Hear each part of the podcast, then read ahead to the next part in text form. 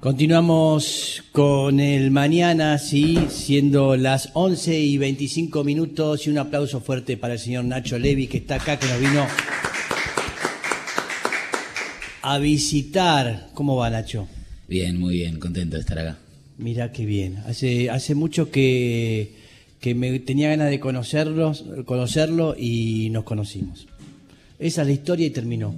¿Eh? No hay más nada. Para mí es más larga la historia, pues yo te conozco desde hace bastante y, y un poco de la expectativa de estar acá tiene que ver con estar en la mesa, en la mesa chica de Orwell for Five en un año electoral. Con mi niña de 7 años Sí. te ve con el mismo énfasis que te ¿En serio? yo, ¿viste? Fanática total. Todas las noches no vamos a dormir mirando más info. ¿En serio? Literal.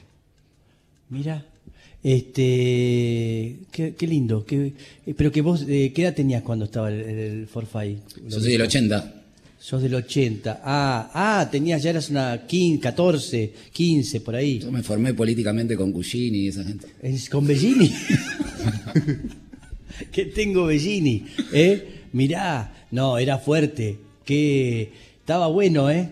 Estaba bueno. Hermoso. No, pero tiene que ver un poco con lo que vivimos, ¿eh? Algo que se repite, más allá que estaba inspirado en la novela de George Orwell, por eso se llamaba Orwell for Five, y eso, de un mundo así totalmente oprimido y que sin tener información, un poco las cosas que van pasando y van sucediendo, ¿no? No, y además, de- ¿desde qué lugar juegan ahí niños, niñas, un poco con la imaginación, un poco con el humor y, y Sí. otro poco con una, con una crudeza de la realidad que impacta en otro idioma, en otro lenguaje? La garganta también tomó, tomó mucho de eso, muchos de nuestros filósofos, sociólogos, politólogos, eh, están en la franja de los 12 a, a- a los 15 años. Mira, ¿cómo, cómo, cómo arranca eh, la garganta? ¿Cómo, cómo- eh, no conozco bien tu historia. ¿Cómo, ¿Cómo empezaste con todo esto? Yo creo que todo esto empezó antes que, que mi historia, porque la garganta, para quienes no conocen, es el, el medio de comunicación, el brazo literario, nos gusta decir, de un movimiento social que está conformado por 114 asambleas barriales Sí. de los barrios populares, que vienen resistiendo desde mucho antes que existieran las organizaciones sociales que parió la crisis del 2001, mucho antes de que naciéramos muchos de nosotros. Tenemos compañeras que, que han aguantado las ollas contra las topadoras de Cachatore en los 70, contra Pa. las políticas neoliberales de los 90, eh, y, y hasta en la pandemia poniendo el cuerpo en una línea de fuego, peleando todavía por una ley que reconozca el, el trabajo de esas cocineras comunitarias que, que son las que cocinan esos alimentos que los distintos gobiernos se van a glorian de mandar a los sectores populares, ¿no? Y si estamos mandando alimento para 10 millones de personas, Sí. ¿y quién lo cocina? ¿Quién lo cocina? Lo Claro. tendríamos que preguntar, ¿no? Claro, fundamental, sí, no es que se hacen solo los alimentos, y se,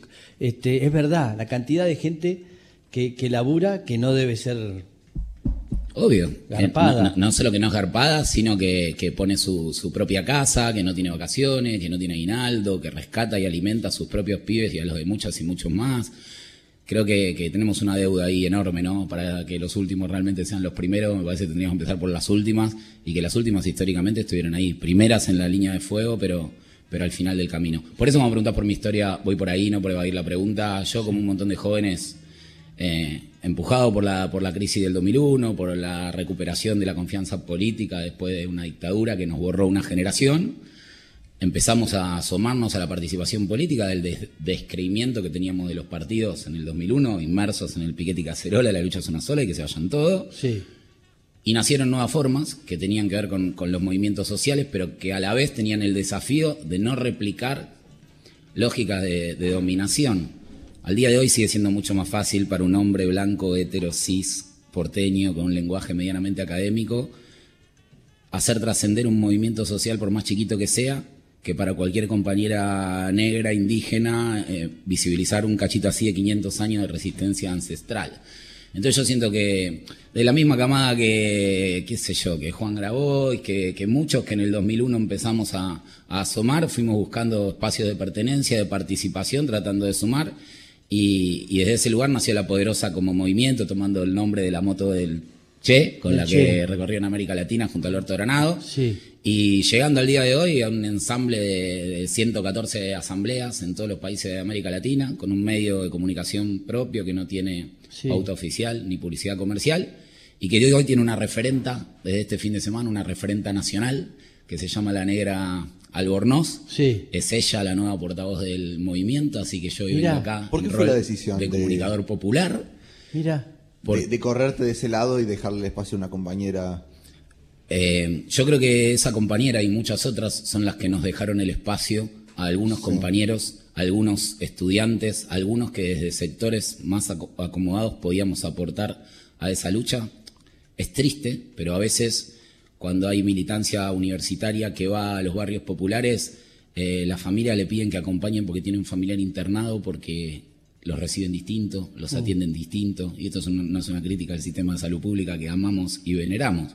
Es una realidad de un clasismo que se desparrama por todos lados, y entonces durante mucho tiempo nosotros instalamos, tenemos una condición estatutaria que dice que solo pueden ser voceros de- y voceras del movimiento aquellas y aquellos que viven en el territorio. sí.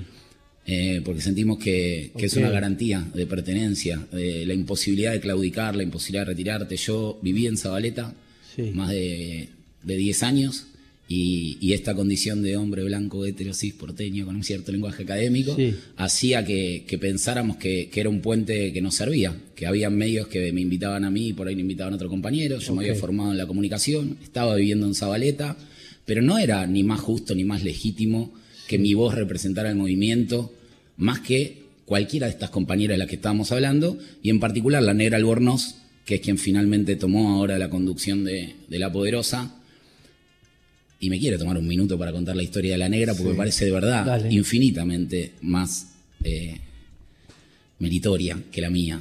La negra no llegó ahí eh, en auto, ni en colectivo, ni caminando, llegó ahí en balsa, porque es santafesina, porque es sobreviviente del crimen hídrico del 2003, porque su barrio no se inundó, su barrio se sumergió. La negra terminó parada con el agua en las rodillas en la terraza de su casa. Miraba para los costados y lo que veía era un río, un río que, que tenía muchas familias. Ahí, ya no tratando de salvar sus cosas, tratando de salvar sus vidas. Y lo que hacía la negra era ser referente de su barrio, cuando ni nosotros habíamos nacido, ni las organizaciones. Ayudaba a armar las balsas, con puertas, con muebles, con lo que fuera. Una de las últimas fue la vecina que vivía enfrente de su casa. Eh, armaron la balsa, se subió su vecina, su bebé de 12 días y el policía que cuidaba en la, en la esquina. Y la balsa chocó contra la columna de hormigón del estadio de Colón de Santa Fe. Y me da para que yo me saque la boina es raro, pero me la saque por un policía es rarísimo. Pero el policía perdió al bebé de la mano, es una de las víctimas fatales de la inundación, y después sacó su revólver de la cintura y se pegó un corchazo. Adelante de la negra, delante de la madre, a las 2 de la mañana, en la balsa, de noche, en un barrio sumergido. Y ahora estuve el 29 de abril en Santa Fe, se cumplían los 20 años de las inundaciones, y la negra me llevó caminando hasta un costado donde había una compañera que estaba sentada mirando el piso, y me dijo, es ella. Ella es la madre del, del bebé. Hace pocos días tuvo que, enfrentar la situación de, ver cómo exhumaban el, cuerpo después de pelearnos con la municipalidad para que lo hicieran gratis, porque además se suponía que, debía hacerlo porque no había pagado no sé qué canon de no sé qué cosa. Y de frente a esa desidia, a esa impunidad política y judicial que todavía prima sobre los inundadores, a los que la negra y la carpa negra de la negra bautizaron los inundadores. A pesar de todo eso, esa compañera estaba ahí, de pie, en una marea ahora de personas y de, y de dignidad. ¿Y sabe quién la estaba acompañando ahí? La negra Albornoz que le armó la balsa. Entonces mira si no va a ser mi referenta. Yo no dejé ningún espacio. Yo hice todo lo posible para que la pueda mover. Totalmente. Todo lo que va narrando, ¿no? Porque después es una organización donde tenés que llevar adelante, donde ahí seguramente seguís metido. Obviamente ¿eh? hasta que me muera. Hasta- hasta que te mueras, ¿sí? Pero esto, más allá de contar lo del 2001, que fue lo que, ¿qué, pasaba en tu familia, en tu entorno? ¿Qué algo veías o que, que tuviste algún pariente o algo que te hacía ver que tengas una sensibilidad social de tratar de ayudar al que menos tiene? ¿Qué, qué, qué, qué- ¿Cómo fue eso? Me parece que somos una generación, los que nacimos ahí en- en los albores de la democracia, yo en los últimos años de la dictadura, que nacimos un poco interpelados por el ejemplo de las madres, de, de las abuelas, de los hijos, y que nos hicimos en los 90 también cercanos nuevamente a la política a partir de esas historias que nos conmovían, de ver La Noche de los Lápices, de leer un párrafo del, de- del Nunca Más, de ver esos huevazos contra la casa de Galtieri, de Macera, de Videla. Eh, y, y la desembocadura que tuvo la dolarización, que ahora ponen de moda lo mismo que la, que la pusieron entonces, en lo que terminó todo eso, creo que nos dio la oportunidad de volver carne, toda esa emoción contenida que teníamos, lo que sentíamos de alguna forma habíamos llegado tarde a los 70, ¿no? Había algo de, la noche de los lápices que nos daba ganas de estar ahí, y después mm. entendemos también la, tragedia, el dolor, la sangre, eh, qué importante es pelear por la vida desde la vida, ¿no? Porque también ahí está un error de nuestra generación. Nosotros salimos a la cancha así, a dejar la vida, y para colmo, eh, los tuvimos a Maxi y a Darío, a Maxi Costec y a Darío Santillán, que dieron la vida literalmente por estas compañeras cuando a nosotros recién nos afloraba la, conciencia. Y eso de alguna manera nos puso allá arriba como a los mártires de, esta, de estas batallas, ¿no? Mm. Y empezamos a dedicar nuestra vida cada vez más a eso, llegando a niveles de alienación que tampoco estuvieron buenos. No, me imagino, ¿no? Porque tampoco llevar adelante esto debes encontrar con un montón de cosas que decís, ¿por qué no se resuelven políticamente? Em, hablaste de la policía, eh, es como que está... Em, ni una buena a veces tiene eh, este, esta situación en donde la droga también es tremendo. O sea, eh, creo que todo se va acrecentando, se va complicando cada vez más por la economía que tenemos, eh, horrible, espantosa. ¿Cómo está la situación ahora? Jodidísima. Jodidísima en esos planos en los que lo, pintaste muy relajado como sos, pero muy preciso también.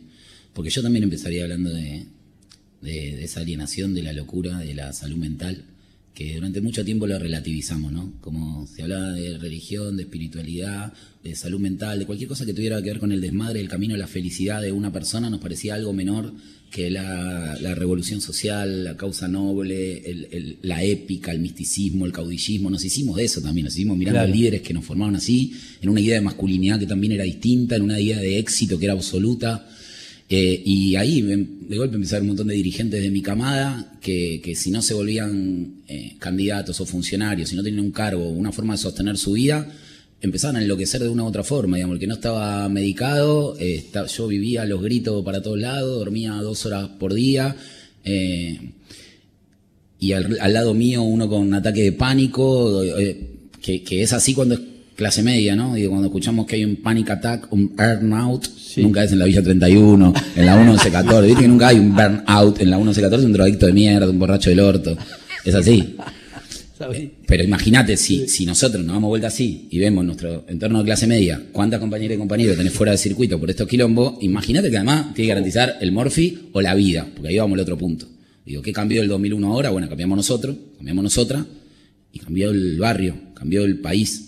Me cansé durante muchos años de decir, no vengan acá a hacer dispositivos militares para simular que buscan a los narcos, ensayo general para la farsa actual, pongan las cámaras a las 6 de la mañana y muestre cómo los vecinos van a trabajar y los pibes van a estudiar y acá mm. la mayoría de la gente está en esa y los narcos de verdad están en Nordelta, porque si los CEO de Coca-Cola o McDonald's no viven mm. en un barrio sin luz, sin gas, sin cloaca, los CEO del narcotráfico tampoco. Y todo eso es una realidad. Pero también es una realidad que la metástasis que tuvo esa dinámica narcopolicial, ese paraestado en los barrios populares, en los últimos tres años y en la pandemia en particular, no está ni en pedo dimensionado ni en la agenda comunicacional, ni en la agenda económica presupuestaria del Estado, ni en la agenda política de un año electoral. Si vos me preguntás hoy la preocupación, uno, en todas las mesas de los barrios populares, no te estoy hablando de Rosario, donde hace rato sabemos que estamos hablando del fenómeno que vimos en otros países de América Latina. Te estoy hablando de la villa de Capital Federal, del conurbano, porque tampoco estoy haciendo acá un mapeo electoralista. ¿eh? Estoy diciendo, está jodido de verdad. Y si vos hablas hoy de pobreza, de igualdad social, y no pones sobre la mesa qué pensás hacer con la dinámica narcopolicial, eso también es negacionismo. Mm. Es el nuevo negacionismo. Mm. ¿Cómo es combatir todo esto a nivel mediático? Porque vos hablabas del tema de la estigmatización, de cómo, del carácter mediático que tiene eh, la, villa, los barrios populares, eh, y se ha elegido un mecanismo mediático para combatirlo también, que es el tema de la, de la revista. Yo pensaba esto, hoy hablábamos, la consigna era esto de, bueno, ¿quién te gustaría invitar a tu casa? Y en, la Casa de la Garganta han tenido, a, ahí vemos la cara del indio, pero han tenido a héroes nacionales, han tenido a, a Messi, han tenido a Maradona, han tenido a Charlie. Eh, creo que ningún medio de comunicación ha juntado a tantas leyendas nacionales eh, como, como la Garganta Poderosa. Entonces, ¿cómo es? ¿Sienten que hay como una especie de identidad nacional que, que está acompañando esto? Yo creo que la Garganta es un granito de arena en el, en el océano de esa identidad nacional. Cuando el indio, Messi, Maradona, Estela de Carlotto o Roger Water deciden poner la cara ahí, es por lo mismo que Darío y Maxi pusieron el pecho allá, por lo mismo que nosotros pusimos las patas donde las pusimos. Mm. Eh, yo no tengo un teléfono rojo que no tenga, no tengo el presupuesto que tiene TN ni, ni C5N, no soy más periodista que ninguno de los que laburan en ningún medio. Mm. Creo que la diferencia es a qué los invitamos. ¿A qué los invitamos? Y mirá, esta revista no tiene pauta oficial y no tiene publicidad comercial. Esta revista viene a visibilizar la vida de un montón de personas que valen igual que vos, pero no tienen ni el 1% del alcance. Mm. Vos lo que podés aportar a esto, por lo que 30.000 dieron la vida, por los que otros dejan su tiempo, es un ratito de tu tiempo para darle visibilidad. Porque eso es lo que nos permite que un problema invisible pasa a ser un problema visible para poder discutir una solución posible. Y a esa propuesta yo creo que se han subido, te diría, Tanta gente, casi por unanimidad, porque eh, sucedió algo con el transcurrir del tiempo que no lo buscamos, que es que la tapa se volvió un poco un trofeo. Hmm. O sea, si, si nosotros poníamos a alguien en la tapa, se suponía que era alguien que nosotros adorábamos. Nosotros podíamos puesto en la tapa a la nata y entrevistarlo, y hmm. toda la gente hubiera dicho, eh, pero qué, porque se supone o se construyó la idea de que es una especie de aprobación mm. en, la tapa. Entonces ahí, en ese, en ese conclave, surgió algo de ida y vuelta que, digo, al indio hemos recurrido muchas veces, no una. Cuando torturaron a compañeros nuestros, las fuerzas eh, seguridad de Patricia Bullrich y no, esto ya no es una discusión mediática, digo, hay seis prefectos que están condenados a 10 años por prácticas que creemos que solo hubieran sucedido en el nunca más y que mm. sucedieron en el 2016 a la vera del riachuelo de la Villa 21. Eh, el indio se comunicó con nosotros para decir, no sé qué necesitan que digan, pero digan que digo eso. Y, esa predisposición la tuvimos hasta hoy. Entonces, es comunicacional la batalla que decidimos dar para poder mostrar el problema, es económica, es política, pero primero es comunicacional, y no es solo una revista, hoy es la revista, las redes, la radio, hay un programa en Nacional Rock también de, mm. las compañeras y los compañeros. Eh, estamos pensando algo en tele también. Se hizo una película que se llama Ni un pibe menos sobre, sobre los casos de, abuso de la fuerza de seguridad. Eh, y me parece que es una batalla difícil, pero absolutamente necesaria. Y digo difícil porque todavía seguimos bregando porque hayan villeras y villeros en los paneles de tele, ahora está el Pitu Salvatierra, pero no hay mucho más, mm. en, las plataformas políticas, ahora está Nati Saracho, que es, cartonera, y en compañía del Frente Izquierda también en el norte, pero es, muy mínima, ni hablar en las cátedras de la universidad, ni hablar en los tribunales de justicia, entonces no hay una representación directa, y el doble quilombo comunicacional que tenemos ahora es que este problema de las muertes por narcotráfico, Digo, las muertes vinculadas a las drogas ilegales en los barrios populares no son por sobredosis, son muertes de bala. o sea que es quien mata no es el narcotráfico al que le declaran la guerra. quien mata es la guerra contra el narcotráfico. Mm. Nosotros le queremos declarar la guerra a la guerra contra el narcotráfico. Como una mamushka. Pero, pero la verdad que, que así como demandamos durante 20 años, córranse los voceros por más que sean progresistas, por más que sean brillantes, correte vos, Nacho, que sos blanquito, hombre hétero, de todo lo que dijimos, y porque ya, ya no es que se fue la dictadura ahora y decimos, bueno, qué bueno, la voz de los sin voz. ¿Qué sin voz, hermano? No existen barrios de, de, mudo, sordo y hipocúsico en su totalidad. Son barrios sin imprenta, sin micrófono, sin recursos. Entonces decimos, denle la voz en primera persona al barrio. Mm. Pero con el narcotráfico tenés un quilombo, que es que para entenderlo hay que estar adentro y para poder hablar hay que estar afuera. Ajá. Porque si vos estás adentro y hablas, la tenés jodida. Y para terminar de ilustrarte ese cuadro, te pongo un ejemplo muy concreto, porque a veces la, gente piensa que estamos discutiendo dónde ponemos la vara moral. Dónde se corre el dique de la buena gente que resiste frente a la mala gente. Y ojalá fuera tan simple como eso. Digo, la realidad te la cuenta en lineal, sospechamos. Quilombo que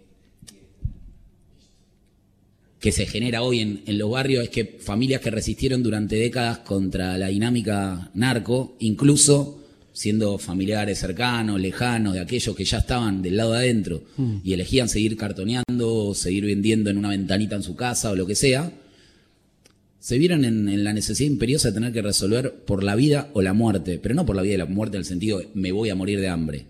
Un almacenero Sí. con una ventana en la puerta de su Sí. casa, que vende jabón en polvo, lencería, unos juguetes que su hijo ya no usa, el cu- las hojas del cuaderno que le quedaron del año pasado, y vive de eso, recibe un llamado que dice, mira, este viernes, no te- desde este viernes no tenés que pasar 50 mil todos los viernes, y si no, das medio palo ahora y hasta agosto no te molestamos.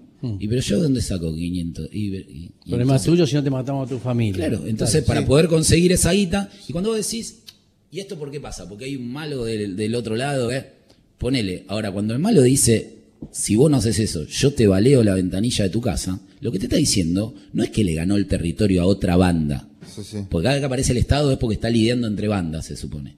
No, no, cuando te dice que te puede balear la ventana de su casa y a él no le va a pasar nada, lo que te está diciendo es que le ganó al Estado Sí. que le ganó el monopolio de la fuerza al Estado. Yo, si quiero, te valeo la- el, frente de tu casa. Y no hay 911 que valga, digamos, no, No hay no 911 están las que valga. reglas. Y Estamos hablando de, de barrios que quedan a, a 15, 20 minutos o cuadras de la jefatura de gobierno de la ciudad de Buenos Aires, que tuvieron dos, tres tiroteos por día durante toda la pandemia, que a las 7 de la tarde se volvió una ciudad en guerra y la gente se guardaba adentro.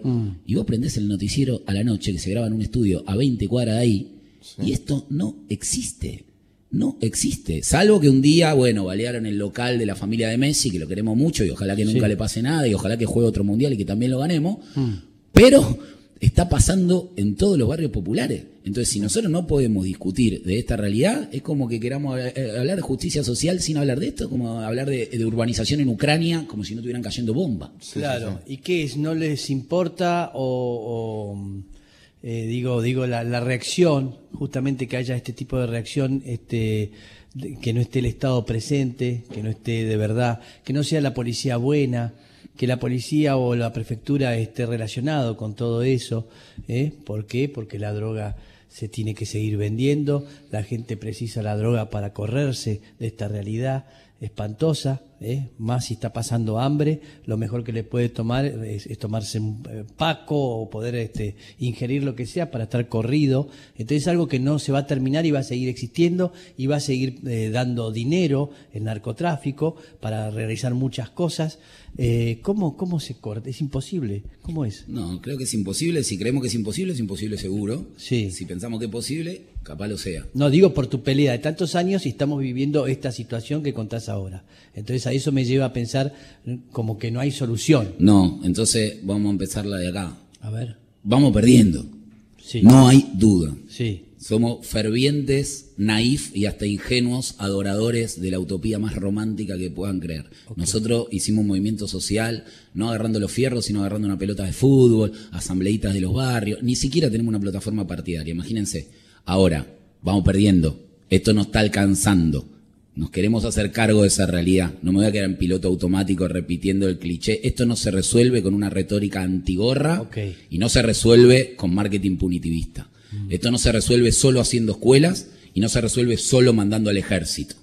Creo que estamos en un momento donde necesitamos hacer un clivaje entre la dimensión estructural de la macroeconomía, el fondo, la inflación, el dólar y la discusión que tienen nuestras compañeras en comedores que le dan de comer a 40.000 personas y están esperando las 900 toneladas de mercadería que debe el Ministerio de Desarrollo. Dentro de poco se va a cumplir un año que no recibimos alimento del Ministerio de Desarrollo. Seguramente hagamos una movida para visibilizarlo, el incumpleaños del Ministerio de Desarrollo.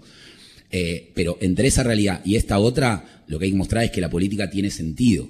Hay que poder generar políticas públicas que vayan de la mano de eso. El RENAVAP, por ejemplo, es el Registro Nacional de Barrios Populares, lo hace el Estado con la participación de las organizaciones sociales. El control popular a la fuerza de seguridad lo hacemos las organizaciones sociales con mucho menos apoyo del que quisiéramos, pero con apoyo del Estado de alguna forma. Y después me parece que los CAJ, los centros de acceso a, la justicia, la gestión que hasta hace poco tuvo la, Unión de Trabajadores de la Tierra en el, en el mercado central, eh, la participación de compañeras y compañeros de la comunicación noble en, en medios públicos, me parece que todo eso abona a que creamos que hay una, una, salida política y a que pensemos al Estado como un instrumento para eso. Ahora, en la medida que nosotros no lo abordemos, estamos jodidos. Y me encantaría decir no lo abordamos porque no les importa, pero no creo eso realmente. Eh, Creo, creo más en otras dos posibilidades. Sobre la primera no me explayo porque no, porque no tengo con qué, porque ustedes no tendrían que creerme si yo dijera, en realidad están entongados con la plata del narcotráfico, lo que está claro que toda esa plata a algún lado va y que habría que investigarlo, no hay que investigar el lavado de dinero, hay que mm. investigar los nichos de corrupción en la fuerza, sin duda, mm. pero no, no voy a profundizar en que en realidad es la conveniencia, porque entonces se terminaría la, la mileiada de decir que toda la clase política avala el narcotráfico y no creo eso. Conozco mucha gente noble tratando de cambiar las cosas de ahí. De esa no puedo dar certeza o precisión. De la otra sí. No saben. Y es más grave. No saben qué hacer. No hay un dogma para esto. No hay un manual. A nosotros nos acaba de invitar, y lo celebramos, Gabriel Solano, a la Comisión contra la Violencia Institucional, que era para hablar de las fuerzas, básicamente, en la legislatura porteña, para hablar de narcotráfico. Dejando de lado diferencia que podamos tener, y lo celebramos. y lo celebramos. Nos invita a Grabois a presentar su libro. Y nosotros vamos y ponemos esto en escena. Porque nos parece que en el 2001 nos hicimos cargo de decir, eh, eh pero hay asamblea, están los pibes chorros, mirá mm. lo que dice la cumbia villera. Sí, boludo, por eso estamos acá. Mm. Estamos acá para cambiar las condiciones. Eh, y, y, pintábamos ningún pibe nace chorro. Mm. Y yo creo que estamos muy lejos ahora de un grafiti que diga ningún pibe nace tranza. O que la clase media que dice detrás de cada gorra hay una historia, diga detrás de cada balancín hay una historia. No estamos hablando del facito para pasarla bien. Mm. Y me parece que ahí el, proceso de Colombia, la irrupción de Francia Márquez en la escena latinoamericana, es la gran buena noticia y el gran faro que tenemos que mirar. Francia recorrió toda América Latina, incluso acá, estuvo en Buenos Aires, no se lo preguntó a nadie, pero se lo respondió a todos hay tres pasos que tenemos que dar ya. Legalización y regulación para sacarle el negocio a las policías de todos lados. Transferencia a salud de todos los recursos que están poniendo en la falsa seguridad y en la guerra contra el narcotráfico. Y asumir que estos niveles de desigualdad eh, obviamente facilitan esa metástasis y rompen el dique moral de absolutamente todos los mortales. Entonces, vos ahí, sin esas tres medidas, tenés cuatro consecuencias innegables que son la criminalización de los sectores populares y criminalización que termina en violación de muchísimos pibes adentro de lugares que no tendrían que estar ni detenidos, o como en el caso de Esteban Echeverría, que termina prendiéndose fue un lugar donde no debería haber presos, y un pibe que estaba por tener un facito termina muerto. Eh, la desproporción de las penas, que es absurdo, de 4 a 25 años porque tenías una, piedrita o portaste 25 mm. toneladas de merca, es lo mismo. Mm. El colapso del sistema carcelario, un 252% creció la población carcelaria vinculada al mercado ilegal de drogas entre el cacerolazo y el coronavirus. Del 2001 al 2021, 252%. El 45% no terminó la primaria. Sí. Mirá si no nos dice algo eso. Y el cuarto punto jodido es que te, rompe el tejido social. Todo lo que venimos tratando de hacer como, como sostén comunitario, porque el Estado no lo hizo, porque el mercado no lo va a hacer, termina con que me metiste preso a un papá porque guardó al pibe, que porque tenía un porro se escondió en la casa, porque si no le armaban una causa donde aprovechaban para... Entonces, sincerémonos, este es un año electoral donde nosotros no es que decidimos no entrar a las plataformas partidarias porque, ay, qué fea la política. No, parece bárbaro, hay un montón de compañeros peleando ahí. Pero decidimos anclarnos acá y decidimos que tomen la bola negra en, primera persona para ponerle el cuerpo a la agenda de nuestro territorio y a decir que la, democracia representativa no, no se lleve puesta la, vida, la agenda de nuestro territorio. ¿Y cómo es la relación de los barrios populares con la política, teniendo en cuenta, digo, todos estos años eh, en los que no hay respuesta del Estado? O sea, ¿cómo se construye política en barrios en los que no tenés la referencia máxima de la política, que es el Estado, eh, presente? Digo, ¿no penetra fenómeno como el de Miley, por ejemplo, penetran en barrios populares? ¿No, se genera un poco de esa antipolítica? ¿O, cuál es, eh, qué, qué, es lo que se percibe ahí adentro? Está perfecta la pregunta para mí, porque creo que si algo no se puede negar ni regar es el escepticismo en la política que tienen las juventudes. Digo, yo vine cuando vino el presidente de Cuba ahora, que lo trajo la embajada, y creo que los más jóvenes de la auditoría, Moltano Catalano y yo, que tenemos cuarenta y pico. Y, vas a los actos de fuerzas que recuperaron la fe en la política en los albores del 2000, y ahora es difícil encontrar de 20. Claro, Mirá los talles de la remera que se venden del Che Guevara, deben ser todas grandes. Digo, eso está sucediendo. Eso está sucediendo. Ahora, eh, hay grandes conglomerados económicos, obviamente, mm. igual que todas nuestras asambleas, tiene una pata política, una pata económica, una pata comunicacional. No necesariamente estamos hablando de Juntos por el Cambio, del libre mercado, de Clarín, eso lo dijeron ustedes, pero los grandes conglomerados tienen tres patas. Eh, nuestras asambleas también, y la manera en la que resisten y forman otra forma de hacer política, bueno, es la que encontramos los movimientos sociales, pero también la que encontró vos Claro. O la encontró trueno. Igual preguntás a los pibes de la generación villera, que es la, la juventud de nuestro movimiento. Eh, ¿Por qué ahí sí y a, y a los espacios de la política no? Y porque el desfasaje entre el discurso y, lo que hace lo erosionó todo, porque ahí hay Claro. coherencia, porque, Porque hay le un idioma, porque hay rebeldía. Y, y- y creo que después también nos comemos un viaje ahí, qué sé yo. Yo, yo creo que Trump ya perdió, Bolsonaro ya perdió, y que estos conglomerados tienen una pata, una pata comunicacional también, que no Sí. por casualidad les cae bien. Eh, y y no, no estoy desestimando el fenómeno. Lo que estoy diciendo es, me parece que si Milei canaliza el descontento, al plato de escuchar que Milei canaliza el descontento, peleémonos con el descontento, no nos peleemos con Milei.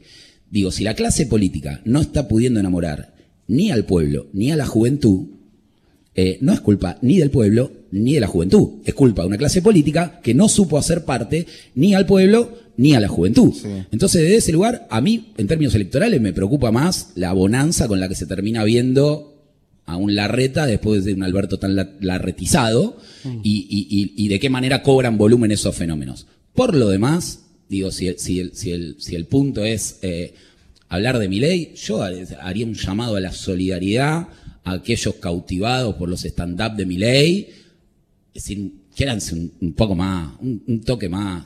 Digo, si estás enojado no le pegues una piña a la pared, que la mano es tuya, hermano. Claro. Que la mano es tuya. Porque eh, la verdad, en serio, está del otro lado. Poné que hay alguien escuchando que, que vota mi ley. Sí. De- ¿Vos de verdad querés que estos son los debates que tenemos que tener? ¿Vender o no vender órganos? ¿Demoler o no demoler el, el Banco Central? ¿Dinamitar o no dinamitar la ESI? De verdad, yo quiero que aún si creen que vale la pena inmolarse, eh, lo pueden hacer con más elegancia. Sí. Pero bueno, imagino, digo, eh, ese descontento del que hablamos que por ahí puede llevar a ese pensamiento en un pibe de, no sé, veintipico de años, clase media, que no puede alquilar o que tiene problemas para irse de la casa de sus padres. ¿Cómo, canaliza, cómo se canaliza esto en un, eh, en un espacio en el que los problemas son mucho más graves? en- es que es asegurar la comida. Eh, Hay que cambiar la forma de hacer política con el pueblo y con la juventud. Hay que escuchar más y hablar menos. Hay que ver de qué manera creen los pibes y las pibas que nos corremos de ese lugar. Porque hacer la- el, el triángulo, Milei, Rico, Facho y cerrar esa, es no hacernos cargo Claro. de que perdiste base en los barrios, Claro. de que perdiste base de juventud. Entonces, ¿qué si tenías y no tenés? ¿De qué manera puedes reactivar? Y yo creo que hay dos errores que fueron claves en el desenamoramiento de los barrios y de la juventud. El primero es la ineficiencia de muchos de, lo- de- de los, de los gobiernos populares que, que- que- que- que llegan al, al poder entonando las estrofas para combatir al capital y se pasan cuatro años a lo beso con lo banquero, lo laboratorio, los supermercados y sin hacer una ley de medio que ya tienen escrita solamente porque no tienen voluntad política. Entonces me parece que eso desenamora. Y lo otro que desenamora es intentar domesticarlos. Es que nosotros le queramos decir, por este mundo de mierda lo hicimos nosotros los adultos. Me parece que estamos muy lejos de poder impartir algún tipo de receta. Hay que escuchar más y no hay que domesticar. No, porque a, lo- a los- a- las pibas, a los pibes de la, de la camada de OFE, que son un avión, Sí. digo, para mí la clase política de los 40 mejor que la de 60, porque no conozco ninguno que en política va a ser plata. Y lo de 20, mil veces mejor que la de, que la de 40. Viene con mil. Eh, bueno, hay que habilitar que pase. No hay que decirle que si critican a un gobierno popular que está dormido, eso es el juego a la derecha. El juego a la derecha es gobernar como quiere la derecha por si viene la derecha. Eso es el juego a la derecha. Cuando vos a la juventud la intentás domesticar, le pones un corset, lo rompe, porque es lo natural, es la inercia de la juventud. Si vos atacás a la rebeldía, la juventud la va a defender. Y yo los acompaño. Ahí está. Divino. ¿eh? Por suerte existe Nacho Levi. ¿eh? Es una gran suerte. Claro, que te, ¿qué te parece? ¿Sí? Ocupándose, metiéndose y, teniendo una claridad de lo que está sucediendo, que justamente no nos permiten tener esa cla- claridad porque gobierna siempre el poder económico y es difícil salirse de ahí porque todos viven del poder económico, el, poder, este, la justicia, eh, y es como que está agarrado, de, atado de manos y pies, y existe Nacho Levi, existe la, la garganta poderosa, existe todo lo que, hay todo un movimiento enorme, fuerte que le está dando, haciendo frente a esta situación. Gracias Nacho. Gracias a ustedes. Muchas gracias. ¿eh? Gracias por venir. Estás invitado siempre para lo que precise. Ahí estaremos, ¿sí?